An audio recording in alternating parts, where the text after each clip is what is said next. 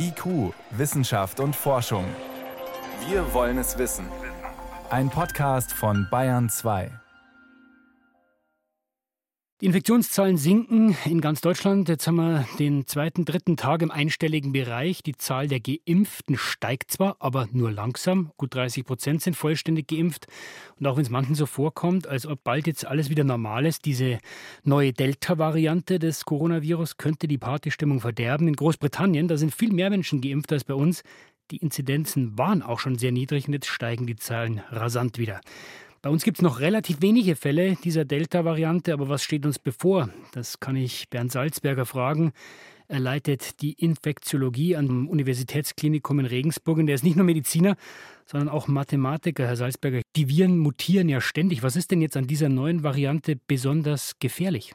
Also es sind zwei Dinge. Diese Variante ist nochmal infektiöser als die englische oder Alpha-Variante. Und das Zweite ist, sie führt auch im Augenblick zu mehr Krankheitsfällen bei denen, die infiziert werden. Das ist so ein, eigentlich ein bisschen ähnlich, nur noch mal ein bisschen stärker als bei der englischen Variante, also infektiöser und etwas aktiver noch. Und welchen Trick hat sich diese Variante ausgedacht, dass sie das schafft? Auch hier sind es vor allen Dingen Veränderungen an der Bindung zu unserem ACE2-Rezeptor. Das bindet also noch mal ein bisschen besser. Aber wenn man sich das anguckt, was in den infizierten Menschen passiert, dann sind auch zwei Dinge auffällig. Die Viruslast ist noch mal ein bisschen höher im Maximum und die Infektiosität ist auch ein bisschen länger. Und das ist eigentlich auch dann ein ganz klarer Grund, warum diese Variante infektiöser ist eben, weil mehr Viren ausgestoßen werden und weil sie länger ausgestoßen werden. Jetzt, wenn wir uns die Zahlen anschauen, Herr Salzberger, also vor, in der Vorwoche hatten wir drei Prozent der Fälle bei uns mit dieser Delta-Variante. Letzte Woche waren es sechs, inzwischen fast sieben. Wenn es so weitergeht, ist in wenigen Tagen oder Wochen die Delta-Variante bei uns die dominierende. Ja, das kann passieren. Wir gucken auch ehrlich gesagt da ein Stückchen weiter zurück. Also die sechs Prozent sind vor zwei Wochen. Die drei Prozent sind vor drei Wochen gewesen. Wo wir jetzt stehen, das wissen wir gar nicht so schnell, weil wir brauchen die Sequenzierung der Virusstämme, um das genau zu sehen. Also wir sind sicherlich jetzt deutlich weiter als die 6 Prozent. Auf der anderen Seite haben wir aber auch die fallenden Inzidenzen. Das heißt, so ganz so schnell breitet sich die indische Variante dann doch nicht aus, weil vor zwei Wochen war die Inzidenz ja auch noch deutlich höher, wenn Sie sich erinnern. Welche Waffen haben wir denn gegen diese Variante? Also die Hygieneregeln wie immer, die Impfung, noch was? Ja, der Sommer hilft natürlich auch ein bisschen. Also Christian Drosten sagte schon, die Engländer haben auch Sommer, aber wenn man mal rüber guckt, dann sind die bei 13 Grad und ziemlich schlechtem Wetter. Und bei uns ist es ein bisschen besser. Also saisonal macht immer auch ein bisschen was aus. Wir können Glück haben mit zwei Dingen. Erstmal, wir starten aus einer sehr viel niedrigeren Inzidenz. Das heißt, sozusagen das Saatgut, was wir an indischen Varianten in Deutschland haben, ist sehr viel niedriger als das, was in England am Anfang eingeschleppt worden ist. Der zweite Punkt ist, bei uns fangen jetzt die Schulferien an. Diese indische Variante geht den gleichen Weg wie die englische Variante. Sie geht nämlich hin zu den Jüngeren aus zwei Gründen. Die Jüngeren sind noch nicht so geimpft. Und der zweite Punkt ist, dass diese Variante auch tatsächlich die Jüngeren besser infiziert. Das ursprüngliche Virus ist ja an die ganz kleinen, unter zehn Jahre, fast gar nicht drangegangen.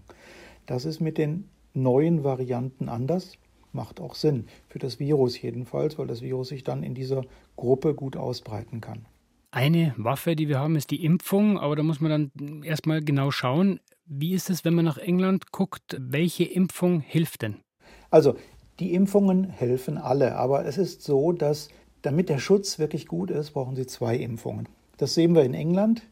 In England ist ungefähr vor vier Wochen, damals hatten die so eine Impfrate 55 Prozent erste Impfung, ist es losgegangen mit der Delta-Variante. Wir sind jetzt vier Wochen später, wir sind ein bisschen weniger als 55 Prozent bei der Erstimpfung, aber wir stehen ungefähr an einem parallelen Punkt. Das heißt, wir müssen jetzt genau hingucken, was passiert.